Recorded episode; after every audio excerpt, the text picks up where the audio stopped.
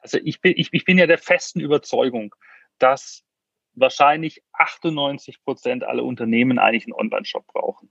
Ähm, dagegen bin ich der Meinung, dass fast niemand eine Webseite braucht.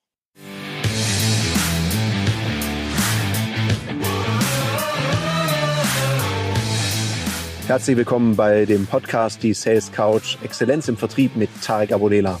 In diesem Podcast teile ich mit dir meine Learnings aus den letzten 20 Jahren Unternehmertum und knapp 30 Jahren Vertrieb.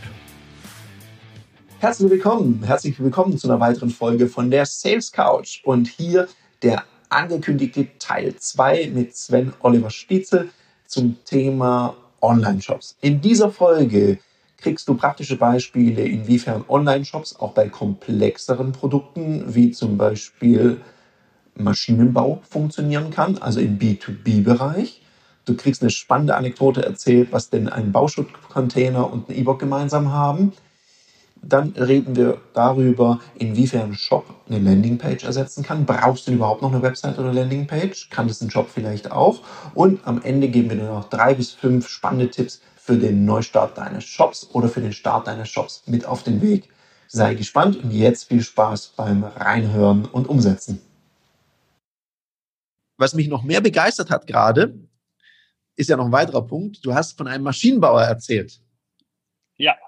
Und ich finde, gerade diese Branche, also wir reden ja immer bei Online-Shop, denkt man immer an B2C. Was ich ja noch viel spannender finde, ist B2B. Also inwiefern sind denn das Thema Online-Shop, gerade beim Maschinenbauer, äh, da habe ich schon kurz mal nachgedacht und dachte, okay, was für Maschinen sind das, die man da online äh, bestellen kann? Ja. Also ich bin, ich, ich bin ja der festen Überzeugung, dass wahrscheinlich 98 Prozent aller Unternehmen eigentlich einen Online-Shop brauchen. Okay. Ähm, dagegen bin ich der Meinung, dass fast niemand eine Webseite braucht. Okay, das ist spannend. Das, das, erklär mal. Da, genau. da, hätte ich jetzt gerne noch einen zweiten Interviewgast, irgendeine Agentur, die äh, Websites macht und die jetzt da dagegen hält. Jetzt mache ich das einfach mal so ein bisschen und sage, okay, warum keine Website? Sehr gern.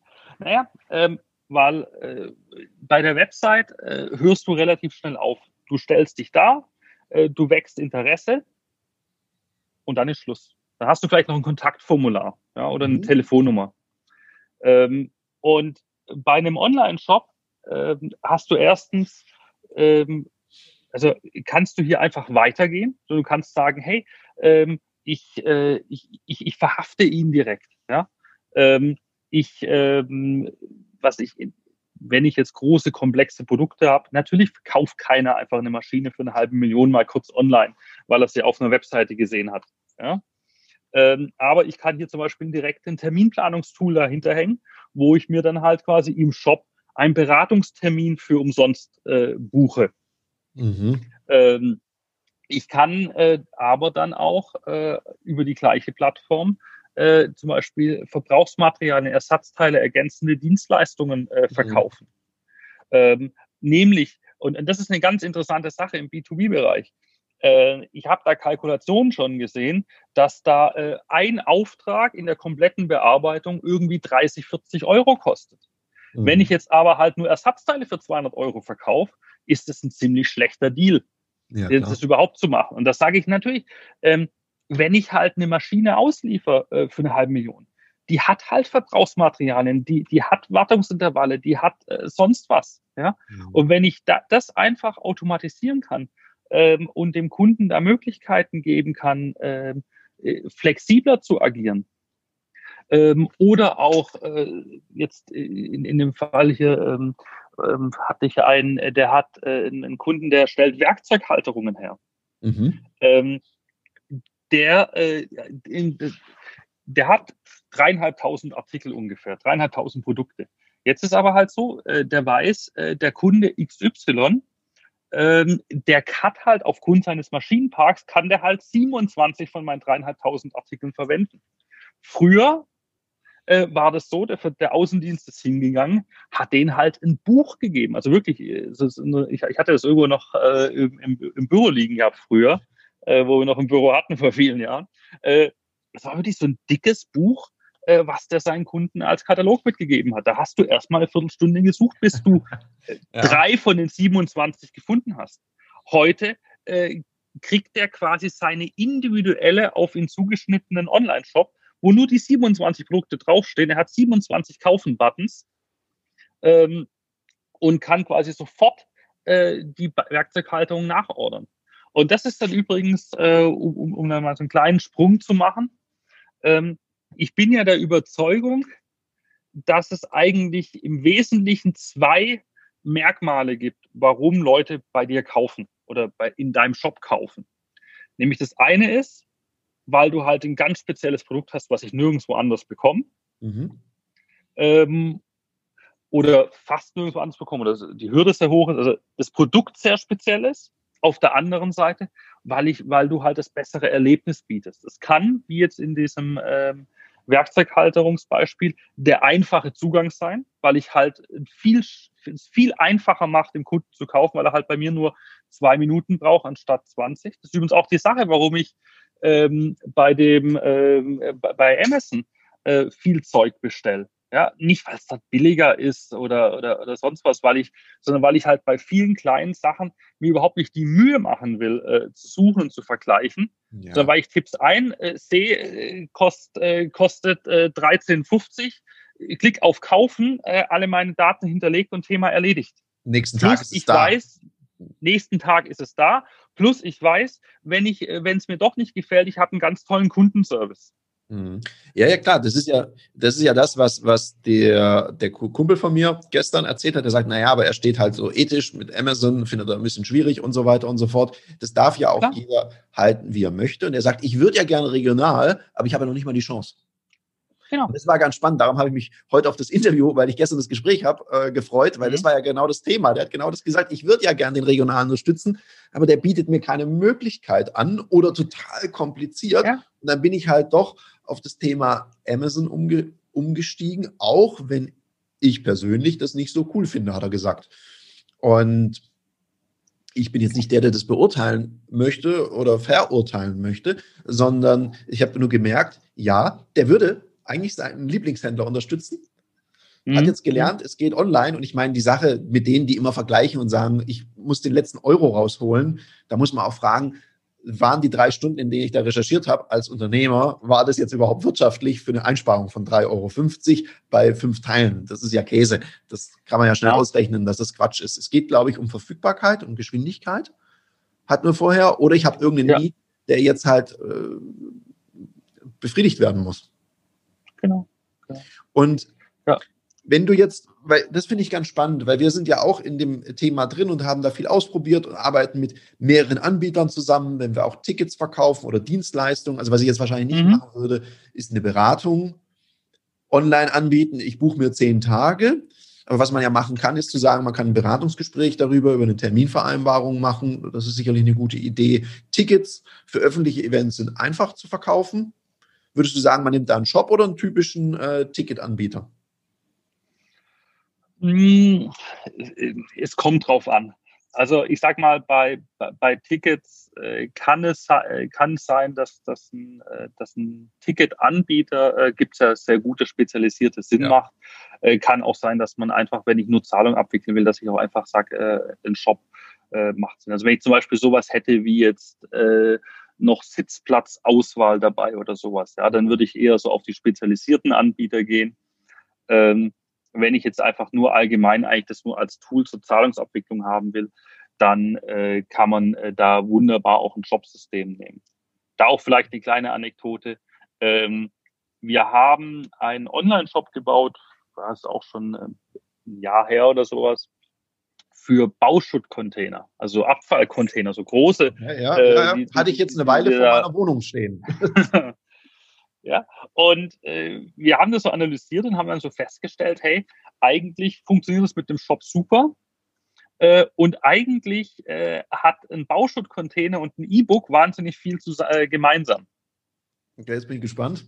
Ähm, naja, wir haben einfach den, wir verkaufen den Bauschuttcontainer als virtuelles Produkt, mhm. weil er, er hat eine Rechnungs-, also für den Prozess brauche ich eine Rechnungsadresse, ich brauche eine Zahlung, aber ich brauche keine Versandart. Ja? weil ich das, weil ich das Ding ja nicht verschicken kann. Äh, ich habe nachher eine Produkteigenschaft, das ist, das ist der Aufstellort, das ist ein Aufstelldatum und so weiter. Äh, aber wir haben das quasi über, über Shopify als virtuelles Produkt angelegt und äh, funktioniert super. Ja, ist ein äh, super schöner, smoother Prozess, äh, der da am Ende rauskommt. Äh, und äh, da braucht man jetzt nicht irgendwie das Rad neu erfinden und da irgendwie eine eigene Bestellfunktion programmieren und äh, wie, wie das dem Angebot wurde, auch die, auch die Website irgendwie äh, da wahnsinnig erweitert. Wir konnten einfach sagen, du, äh, wir nehmen, wir nehmen das Standard-Shop-System äh, von Shopify, passen das Layout ein bisschen an, machen zwei, drei Funktionen dazu, damit du halt dein, dein Aufstellort und dein Aufstelldatum, deine Verfügbarkeit abrufen kannst und dann läuft die Sache sauber durch. Würdest du sagen, ein ähm, Shop, also mit Shopify, mhm. ersetzt auch eine Landingpage, wenn du sagst, man braucht gar keine Website mehr?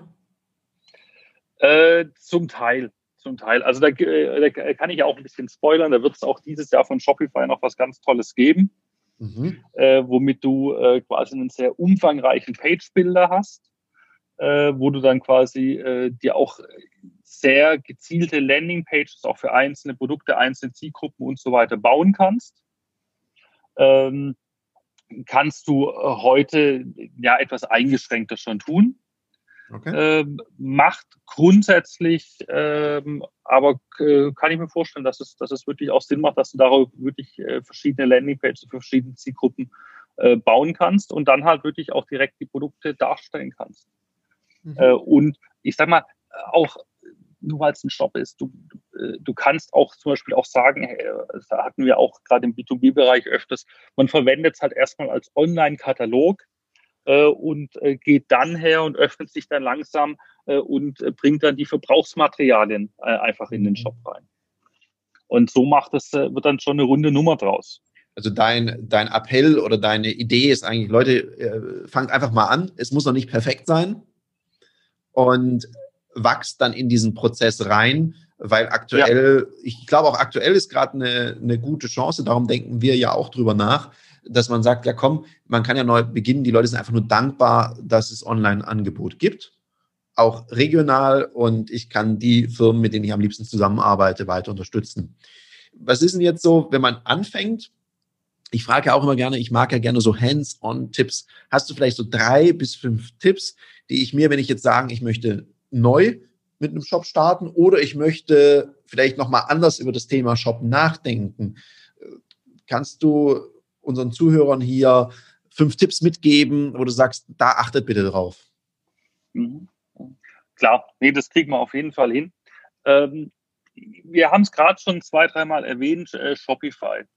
Äh, lass mich da mal anfangen bei dem Thema Shop-System. Also quasi immer, wenn du einen Online-Shop aufmachen will, äh, aufsetzen willst, genauso wie auch wenn du eine Website aufsetzen willst, brauchst du halt irgendwie ein CMS-System, beim Shop einfach äh, irgendein Shop-System. Da gibt es so die spannenden, äh, die großen Namen sind WooCommerce, ähm, vielleicht noch Jimdo, Magento, Shopware, ähm, Oxid vielleicht noch. Ja, das sind mhm. definitiv so die bekanntesten. Ähm, und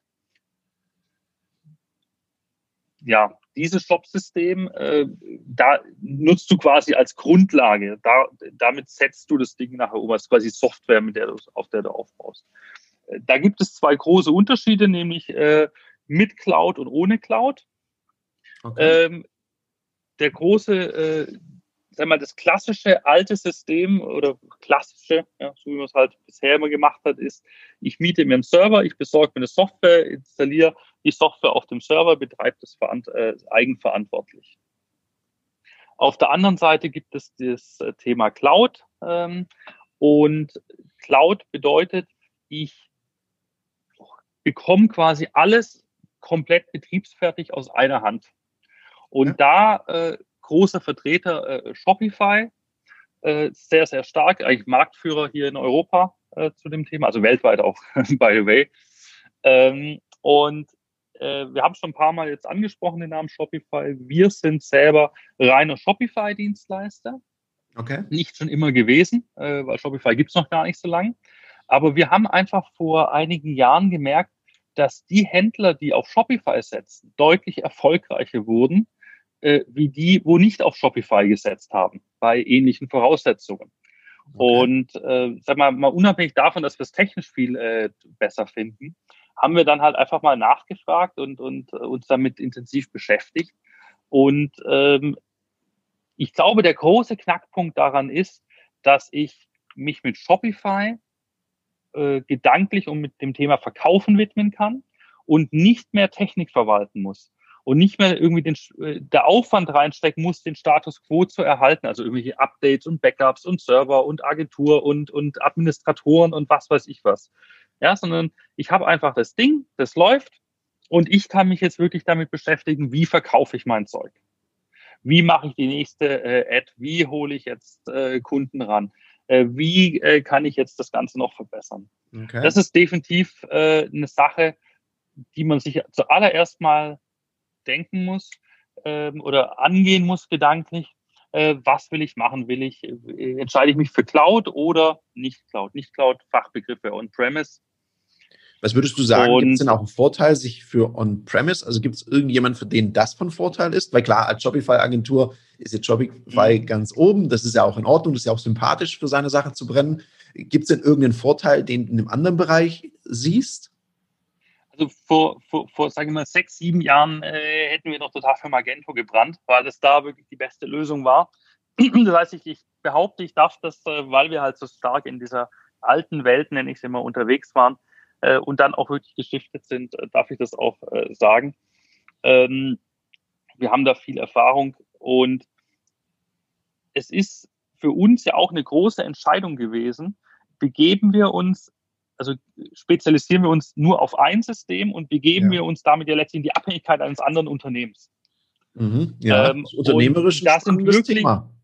super spannend. Ja, und ich meine, unsere Strategie war früher immer, also über 15 Jahre lang, nein, wir sind unabhängig, wir machen sowohl Magento als auch Shopware ähm, und ähm, sind, äh, verhalten uns da neutral. Das Problem ist, die Vorteile, die äh, aus der Cloud entstehen, sind so gigantisch, ähm, und sie machen, sie funktionieren halt für 98 Prozent aller Händler. Äh, okay. Es sind ganz viele Vorteile da draußen. Ja, Cloud, es ist nicht richtig anpassbar, da ist man so unflexibel und sonst was. Wenn man da mal tiefer bohrt, das stimmt in 99 Prozent der Fälle nicht. Es gibt immer ein paar Ausnahmen, aber es sind wirklich Ausnahmen, wo es nicht funktioniert. Und der Rest ist, ähm, sagen wir mal, Marketing und Propaganda. Wenn man das okay. wirklich mal auf die Fakten hart runterbricht, äh, gibt es eigentlich kaum ein Argument, nicht Cloud zu nehmen. Also da muss ich schon wirklich ganz, ganz, ganz extreme, spezielle Anforderungen haben, In, äh, dass ich halt äh, äh nach einem Cloud-Standard das einfach nicht mehr umsetzen kann. In Deutschland DSGVO-Thema? Kein Problem. Das ist übrigens sogar, sogar, sogar ein Vorteil. Weil was ja, was ja, was ja die, äh, was ja eigentlich niemand weiß oder niemand auch so laut ausspricht. Wenn du halt die, na, an das Thema Datenschutz, Datensicherheit und auch DSGVO rangehst, du musst es ja immer gesamtheitlich die Lösung betrachten, die du zur Verfügung stellst. Also quasi ähm, in der Informatik spricht man da von einem Stack. Also quasi von der Oberfläche, die der Kunde sieht, bis letztlich physikalisch äh, zu dem Server, äh, auf dem das Ganze läuft. Äh, in dem Rechenzentrum, in dem das Ganze ist. Ja, diesen ganzen, äh, diese ganzen Schichten dazwischen mit Shopsystem und Betriebssystem und was weiß ich was alles, muss man alles betrachten. Äh, du hast jetzt, ähm, wenn du dir in dem klassischen Feld bewegst bist, dann kriegst du vielleicht eine Software äh, und hast dann eine gewisse Aussage zu, zum Datenschutz und zur Datensicherheit, was die Software angeht. Aber das hast du noch lange nichts zu dem Rechenzentrum, zu deinem Server, zu deinem Betriebssystem, zu deiner Wartung, zu der Verwahrung deiner Backups äh, und so weiter. Mhm. Du sagst, weil es bei der Cloud aus einer Hand ist, hast du es halt mit einem Partner. Okay. Exakt, Wir, exakt. Dann heißt, der erste Punkt ist also, wenn ich es mal zusammenfasse, du sagst, also klares Postulat für Shopify und Cloud. Und man sollte sich zunächst genau. mal, wenn man es ein bisschen neutraler anguckt, überlegen, was für ein System. Also erstmal, genau. wenn ich es richtig sage, On-Premise oder Cloud. Du sagst eher Cloud und wenn Cloud, Shopify, weil führend. Das ist mal so genau. das eine. Und du sagst, sehr gut anpassbar. Was wäre denn so ein weiterer, weiterer Punkt? Ja, also worauf man dann auch immer sehr schnell kommt, äh, was auch so ein bisschen verwoben ist mit dem äh, Shop-System, sind einfach die, die Folgekosten mhm. und da eine ehrliche Betrachtung der Betriebskosten. Ähm, das ist nämlich, wo aus meiner Erfahrung auch ganz viele Projekte dran scheitern, weil einfach über die äh, Kostenstrukturen äh, viel Unklarheit herrscht. Äh, dann heißt ja, hier, du kriegst eine Open Source Software, die ist kostenlos, äh, dass man da irgendwie dann Tausende äh, an Ausgaben für Wartung hat.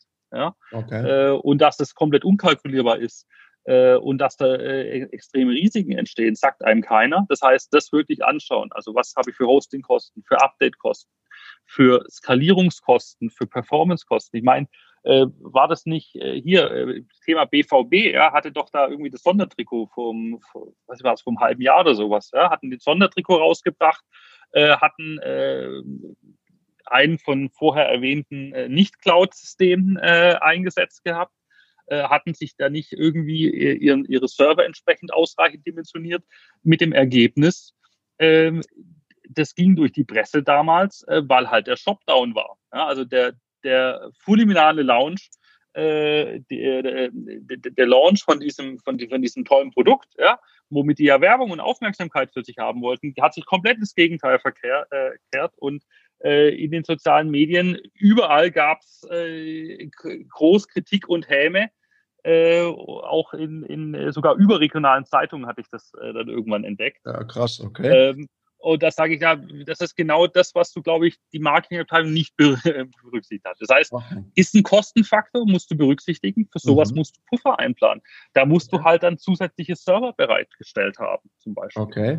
Das heißt also die Lifecycle-Costs und was muss ich alles noch herstellen? Ne? Also was brauche ich, was muss ich ja. bereitstellen? Das muss ich mir berücksichtigen. Genau. Was wäre ein weiterer Punkt, auf was ich jetzt achten sollte, wenn ich mich jetzt zum Beispiel auch für ein neues Shop-System entscheiden würde? Also was ich, ich hatte vorhin äh, einmal ganz kurz hat mir das gestriffen. Ähm, was ich auch immer ganz wichtig finde, äh, ist, wenn du jetzt einen, einen Shop hast und äh, damit loslegst äh, oder loslegst mit dem Aufbau deines Shops, so muss ich sagen, ähm, dass du hier wirklich die richtigen Prioritäten setzt, dass du einfach, äh, ich kann es nur nochmal wiederholen, die Kundenbrille auf, die wirklich überlegst, was braucht der Kunde.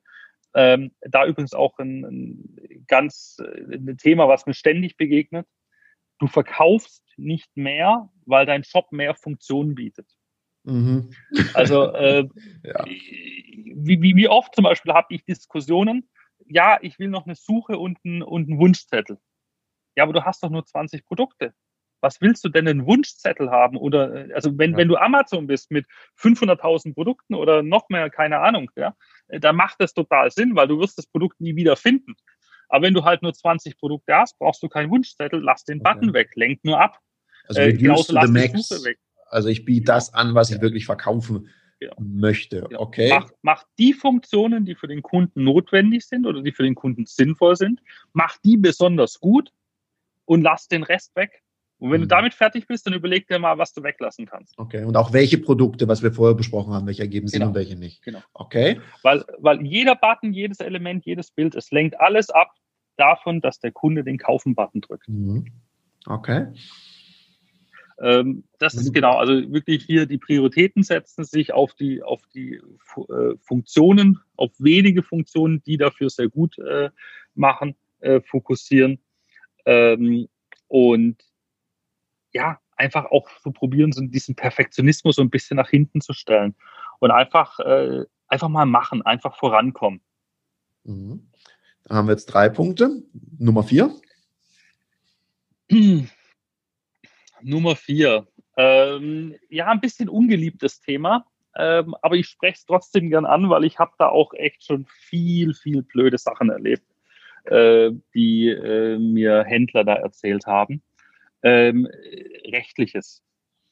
Und okay. zwar ähm, sag mal, was fast jeder Händler noch bedenkt, ja, ich brauche noch irgendwie AGBs und, und da muss ich mich drum kümmern und eine Datenschutzerklärung und äh, so ein DSGVO-Banner unten, äh, das für die Cookies. Äh, das ist sag mal relativ offensichtlich, machen die meisten. Es, ich erlebe es aber häufiger, dass äh, Dienstleister ähm, mit ihren Kunden nicht so ganz fair umgehen. Viel, manchmal äh, berechnen, manchmal sicherlich auch aus Unwissenheit. Ähm, es kommt auf jeden Fall häufiger vor, dass wir mit äh, Händlern sprechen, äh, die mit ihrer Agentur, mit der sie vielleicht vorher äh, unzufrieden wurden, keine Vereinbarung über die Nutzungsrechte getroffen haben. Aha. Und jetzt ist es halt so, wenn du keine Vereinbarung über Nutzungsrechte triffst, sagt der Gesetzgeber, dann stehen dir, ist was anderes, wenn ich jetzt einen Stuhl kaufe, äh, dann gehört er mir danach. Dann kann ich machen, was ich will damit. Wenn du aber Software kaufst, gehört die dir nicht. Du hast nur Nutzungsrechte daran erworben. Solange du keine Nutzungsrechte vereinbart hast, explizit, gehören dir die minimal notwendigen Nutzungsrechte. Das heißt, äh, du hast äh, unter Umständen nicht das Recht, es weiter zu verändern. Mhm. Und, da, und da liegt ein ganz großer Krux drin, ja.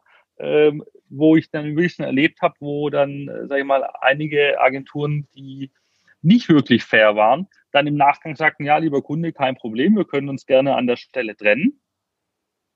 Aber ähm, bitte, ähm, wenn du die Nutzungsrechte haben willst, dann zahl doch nochmal 100 Prozent des ursprünglichen Auftragswertes an uns. Auch schön, ja. Okay, und deswegen sage ich, ja. Mhm. setzt einen Dreizeiler auf, klärt, dass ihr wirklich alle Rechte habt, seid ihr immer auf der sicheren Seite.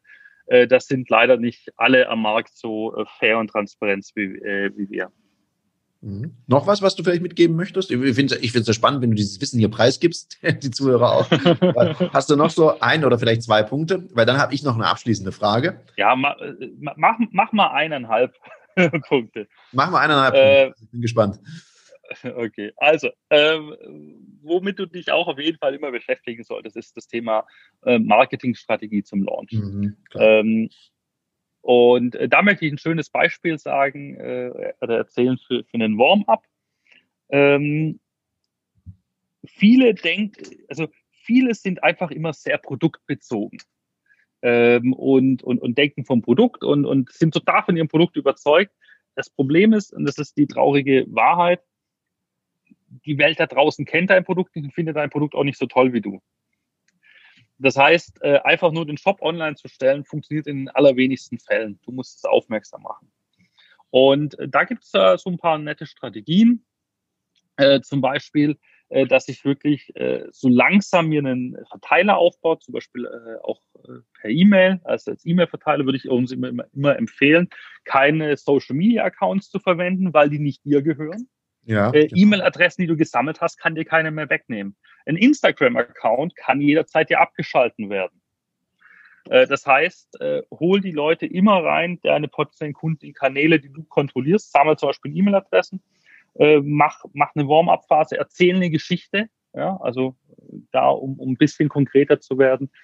Ein Bekannter von mir hatte, hat vor einigen Jahren mal äh, einen Shop gelauncht für vegane Geldbörsen. Ähm, und zwar hat er so ein Papier gefunden, ähm, was sehr lederartig ist. Mhm. Äh, und daraus, und das fand er so cool, dass er gesagt hat, hey komm, daraus lasse ich äh, Geldbörsen fer fertigen. Und hat, äh, und hat es dann so die ersten Prototypen präsentiert, äh, hat dann, hat dann eine kleine Shop-Seite eingerichtet, da noch so eine Pre-Launch-Seite, wo du dich dann halt per E-Mail registrieren kannst äh, und ist dann zum Beispiel auch unterwegs gewesen in, äh, per Instagram oder auch äh, Facebook, äh, auch in weiteren sozialen Medien und hat dann auch zum Beispiel gerade auch gezielt in, in irgendwelchen Foren für äh, vegane Ernährung äh, auch gefragt, hey, guck mal, das ist mein Konzept, wie findet ihr es? Und quasi gar nicht sich so werblich angebietet, sondern einfach äh, ganz nett, äh, sympathisch gefragt, damit natürlich Traffic auch auf seine Seite bekommen, wo er das Konzept hatte, äh, präsentiert hat und damit äh, natürlich dann auch viele Leute bekommen, die sich äh, angemeldet haben. Ähm, hat ihn viel Aufwand gekostet, aber kein Geld, äh, weil er damals äh, Student war. Äh, hat, war das genau die richtige Kombination für ihn. Und äh, hat dann äh, wirklich einen Verteiler von, äh, von, von mehreren 10.000 äh, E-Mail-Adressen aufgebaut im, im Lauf von, von ein paar Monaten. Äh, kannst dir vorstellen. Äh, die hat er dann quasi alle zwei Wochen mit einem, mit einem Update zu, dem, zu der Geldbörse äh, immer wieder äh, bespielt äh, und hat die halt richtig heiß darauf gemacht. Da kannst du dir vorstellen. In dem Moment, wo der dann seinen Shop online gestellt hat und dann die E-Mail rausgeschickt hat, hey, ihr seid jetzt da und mit äh, hier VIP 10 kriegst du auch noch 10% Rabatt drauf. Ähm, dann ähm, da lief das richtig gut. Der hatte quasi äh, auch äh, weit über äh, Erwartungen verkauft am ersten Tag. Cool. Und das ist quasi so, so eine Strategie. Wie willst du das Ding aufwärmen? Wie willst du loslegen damit? nutzt die Zeit, während man einen Shop baut, parallel äh, sich wirklich einen Verteiler aufzubauen, äh, weil dann kannst du an, ab Tag eins wunderbar verkaufen und das auch ohne gigantische Werbebudgets rausknallen zu müssen. Okay. Und der letzte halbe Punkt?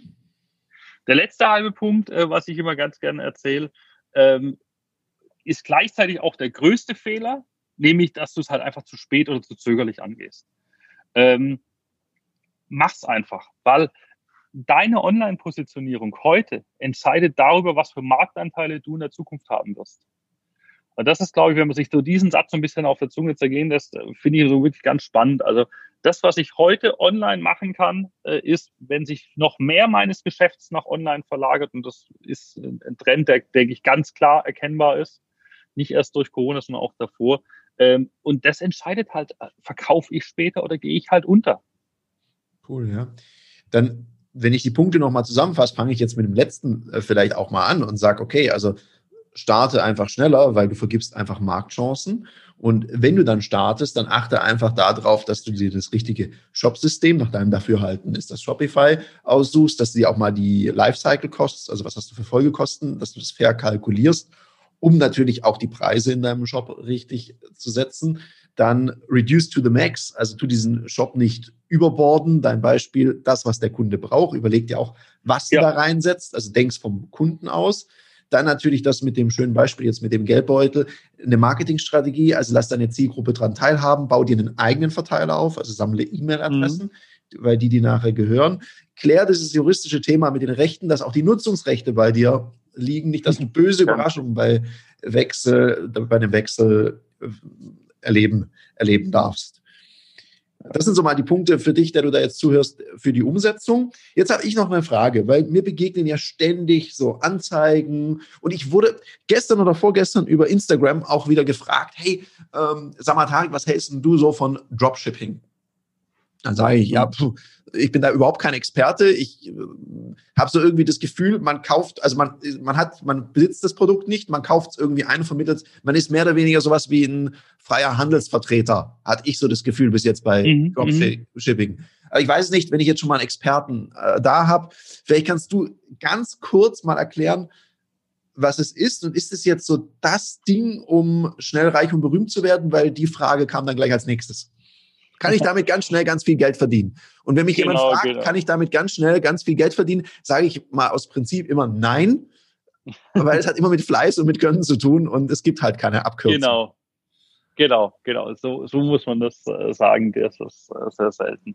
Ähm, ja, Dropshipping. Also zunächst mal Dropshipping, ähm, der deutsche Begriff Streckengeschäft.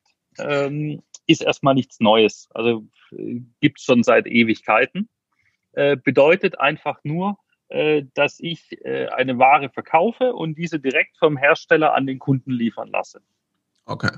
Ähm, gibt es auch, äh, sag ich mal, ist zum Beispiel auch eine Sache, die äh, bei vielen Produkten sehr geläufig ist, also beispielsweise so sowas wie weiße Ware, also Waschmaschinen und sowas. Ja. Ähm, super unhandlich, ja, äh, macht da nicht immer Sinn, sich, sich da alle äh, Modelle ins Lager zu stellen, lässt du häufig ja. einfach vom Hersteller ausliefern. Ähm, wenn man aber vor allen Dingen gerade im Online-Umfeld von Dropshipping spricht, meint man was ganz anderes oder äh, eine besondere Art äh, dieses, dieses Geschäfts, nämlich äh, ich verkaufe in meinem, äh, in meinem Shop tolle Waren und diese Waren ähm, lass, äh, kaufe ich bei dem chinesischen Händler ein und lasse die von dem Chinesen zum Beispiel auch über eine Plattform wie Alibaba, äh, beziehungsweise AliExpress ist so die Plattform, wo man so als äh, auch Einzelteile bekommt äh, und lasse diese dann äh, direkt aus China äh, zu meinem Kunden vor Ort schicken. Ähm, und sag ich mal, da hängt, da, das sieht man schon, dass, so, dass das so ein bisschen äh, komplizierter ist. Also das erste, ähm, wenn der Händler oder der Hersteller aus China äh, Sachen zu meinem Kunden nach Europa schickt, dann funktioniert das nicht in zwei Tagen, äh, sondern es dauert äh, unter Umständen ein paar Tage. Ähm, gern auch mal zwei, drei Wochen, ja, die mir genau. nicht unbedingt den, den, den äh, größten entlang. Jetzt muss man dazu sagen, das Ganze funktioniert, das ganze Geschäftsmodell funktioniert auch nur aus einem einzigen Trick, nämlich weil der Weltpostverband China immer noch als Entwicklungsland führt Und deswegen äh, die deutsche Post dazu, oder generell jede Post weltweit dazu verpflichtet ist, äh, Sendungen der chinesischen Post äh, zu Centbeträgen zu transportieren. Okay. Ähm, also ich würde mir mal, wenn ich ein Business aufbaue, mache ich mir immer auch Gedanken, wie nachhaltig, also äh, zum einen mal aus Umweltgesichtspunkten, wie nachhaltig das ist. Das brauchen wir heute nicht diskutieren. Ich denke, das ist auch jedem klar, dass tausende Einzelsendungen aus China vielleicht nicht ganz so äh, ähm, umweltbewusst sind. Ähm, aber äh, wie langfristig kann ich mein Geschäftsmodell aufbauen? Mhm. Und da würde ich schon mal einen großen Knackpunkt anziehen, weil sobald der Weltpostverband sagt, nö, das, das sollen ordentliche äh, Versandgebühren dahinter kommen, wird es, glaube ich, schon ein bisschen schwieriger. Mhm. Das ist definitiv eine Gefahr, äh, mit der du äh, rechnen musst. Das Zweite ist, ähm, dass natürlich auch äh, jetzt äh, immer mehr äh, auch bei den Endkunden zu Plattformen wie AliExpress bekannt werden. Und das ist halt schon irgendwie ziemlich doof, wenn ich jetzt sage, hey, ich habe hier äh, eine Shorts, die kostet 49 Euro. Ich, ich gebe sie dir heute zum Sonderpreis für, für 29 Euro. Äh, und der Kunde dann aber durch einfaches Googlen oder Suchen bei AliExpress das Ding dann für, für, für 3,59 äh, bei AliExpress findet. Auch nicht immer so, äh, was sich so besonders gut auf die Reputation auslöst, äh, auswirkt.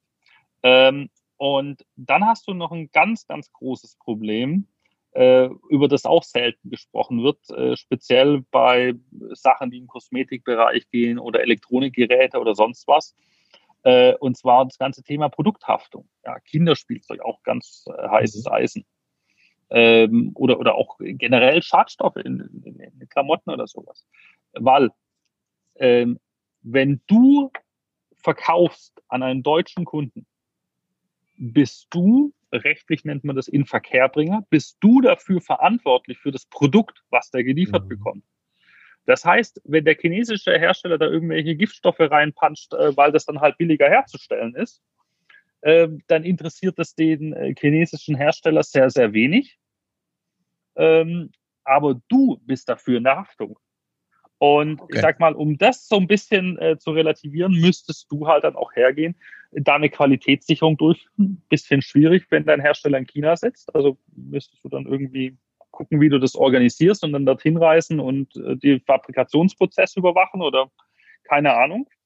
Ähm, müsstest äh, jedenfalls Stichproben nehmen, Labortests machen oder sonst was. Also ist nicht äh, so ganz ohne. Ja? Das ähm, heißt, wenn man das heißt, wenn man es zusammenfasst, geht es ja auch wie hier, wie in jedem anderen Business auch. Ich muss mir überlegen, passt das Geschäftsmodell? Ich könnte ja auch ein Produkt aus Deutschland nehmen und das ja. Verkehr bringen und über eine Provision oder eine Marge, die ich da drauf kriege, mhm. mhm. viele Händler machen. Da habe ich vielleicht nicht ganz so eine hohe Marge, aber ich hätte zumindest mal nicht so große Probleme ja. mit der Produkthaftung und wüsste auch, dass jetzt sich an den Postpreisen nicht so viel verändert. Das heißt also, dieses äh, schnell und reich ist da eben auch äh, ein äh, ein gefährliches Spiel, weil es auch nach hinten ja. gehen kann. Und es ist auch wieder so, es klingt erstmal ganz einfach, man muss dann trotzdem auch, äh, wie das halt ist im Handel und im Geschäftsleben, ähm, sich mit den ganzen anderen Themen rumschlagen. Weil ich kenne genau. ja auch genau. ein paar, die machen Dropshipping, das funktioniert auch wohl sehr gut, mhm. die verdienen auch Klar. gutes Geld. Und es gibt viele, Klar. die erzählen, sie verdienen damit Geld und verdienen keins, wie das halt überall so ist. ja, und da gibt es noch viel mehr die, von. Die so eine, glaube ich, fast glorifizierende Meinung drüber haben. Ja, ja. Nee, definitiv. Und ich meine, man muss sich das anschauen und du hast einen ganz interessanten Punkt angesprochen. Also, äh, wenn man von Dropshipping spricht, äh, 99 Prozent meinen davon, äh, kauf bei AliExpress äh, billig die, äh, die Sachen ein, verkauf sie teuer weiter. Ähm, ist für mich kein äh, Geschäftsmodell, was irgendwie Zukunft hat und auch letztlich kein faires Geschäftsmodell. Mhm.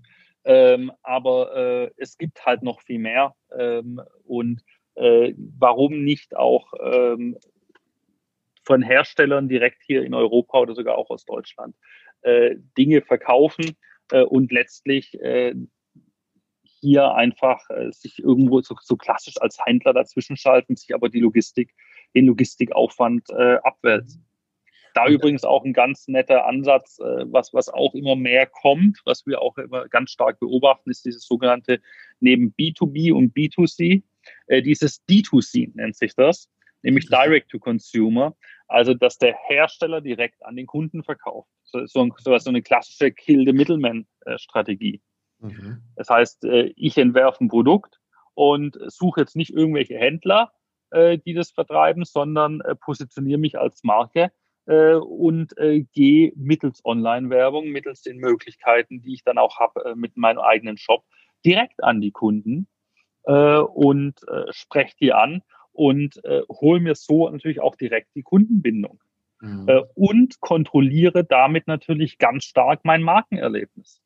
Äh, ganz spannende Geschichte. Mhm, dann bin ich nicht abhängig von diesem Mittelsmann. Und um nochmal auf das von vorher zurückzukommen, auf das Dropshipping, da sind wir ja wieder am Anfang und da schließt sich für mich auch so der Kreis.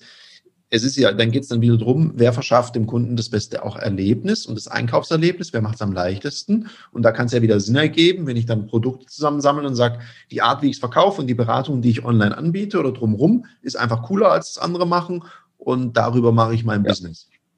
Ja, definitiv, definitiv. Und äh, wie gesagt, es gibt so viele, äh, also so viele Möglichkeiten, so viele Nischen, es gibt so viele schlechte Online-Shops, ähm, wo ich sage, es ist so unglaublich viel Potenzial da draußen äh, noch. Und äh, hey, auch hier wieder, ich habe die Zahl vorhin genannt, irgendwie so 10, 15 Prozent des Handels passieren online. Äh, ich bin mir sicher, die Zahl wird sich noch ganz, ganz deutlich steigern in den nächsten Jahren. Also äh, für dich, der da zuhört, ähm, überleg dir wirklich, ähm, ich glaube, da steckt ganz, ganz viel Potenzial drin. Übrigens, wo, wo wir gerade haben, äh, eine Sache noch, äh, die ich auch ganz interessant finde. Äh, es gibt äh, sogar äh, Geld dafür vom Staat, ähm, womit wir uns immer wieder beschäftigen, auch äh, in der Agentur, dass du nämlich im Zuge der Digitalisierung da auch richtig Fördergelder vom Staat dafür abgreifen kannst für deinen Online-Shop. Mhm. Ich meine, ihr habt auch so einen so einen Fördergeldrechner bei euch auf der Website. Also beziehungsweise so eine. Ja, der ist, ist nicht offiziell auf der Website, aber äh, wir machen es so für, für deine Hörer. Ich, ich gebe dir den Link und da kannst du das gern äh, verlinken und äh, dann äh, könnt ihr da auch mal gern äh, selber rechnen und gucken, was da rauskommt. Und das sind teilweise schon mittlere fünfstellige Beträge, die man da kriegen kann äh, für seinen Online-Shop. Und äh, das macht natürlich dann in der, in der äh, Wirtschaftlichkeitsbetrachtung noch so noch umso spannender. Das machen wir so. Dann tun wir den Link in die Show Notes und nehmen das auch als äh, Schlusswort zu sagen, hey, es gibt so viele Chancen da drin und es wird sogar noch gefördert. Also schau dir das an, wenn du mit dem Gedanken spielst, prüf das mal. Du hast hier jetzt in einem sehr ausführlichen Interview mit auch der nötigen Tiefe auch einen Ansprechpartner kennengelernt, an den du sicherlich wenden kannst, wenn du ein ganz konkretes Interesse hast. In dem Sinne sage ich danke, lieber Sven, für die Insights, die du hier auch so offen geteilt hast. Das war ja schon eine richtige Online-Beratung, auf was man achten soll. Ich hoffe, das motiviert auch jetzt den einen oder anderen, der hier jetzt zugehört hat und gesagt hat, oh, ich weiß nicht so recht, dass er einfach den Mut hat, mal den ersten Schritt zu machen, sich zu öffnen, hat einen Ansprechpartner kennengelernt. Darum sage ich dir Danke, lieber Sven, und du hast sozusagen das Schlusswort und ich wünsche an der Stelle schon mal einen schönen Mittwoch noch. Ich danke dir, äh, lieber Tarek. Äh, super spannendes Gespräch. Ich glaube, wir könnten noch stundenlang weitersprechen. Äh, werden wir vielleicht bei Gelegenheit mal machen. Äh, wie gesagt, äh, zusammengefasst, äh, es ist super spannend, äh, es ist super viel im Umbruch. Ich finde es total crazy, was da teilweise passiert, was sich für Chancen auftun. dir, der da zuhört, kann ich nur empfehlen, nimm dir eine ruhige Minute, überleg dir, was da, was da vielleicht für dein Business Sinn machen kann ähm, und fang einfach an, probier und viel Erfolg dabei, erfolgreich online zu verkaufen. Das war eine Folge von Die Sales Couch. Danke, dass du hier deine Zeit investiert hast und bekanntlich bringt ja die Investition in dich selbst die beste Rendite. Und eins noch, ganz wichtig, vom Zuschauen ist noch niemand Meister geworden. Also, setz die Erkenntnisse, die du aus diesem Podcast gewonnen hast, für dich persönlich um. Wenn dir der Podcast gefallen hat, dann lass mir eine 5-Sterne-Bewertung da, hinterlass einen Kommentar und vor allem abonniert diesen Kanal, damit du in Zukunft keine Folge mehr verpasst. Und wenn du jetzt das Gefühl haben solltest, dass du jemanden kennst, der diesen Content auch unbedingt erfahren sollte, dann teil den mit ihm, weil Sharing is Caring und in diesem Sinne viel Erfolg beim Umsetzen.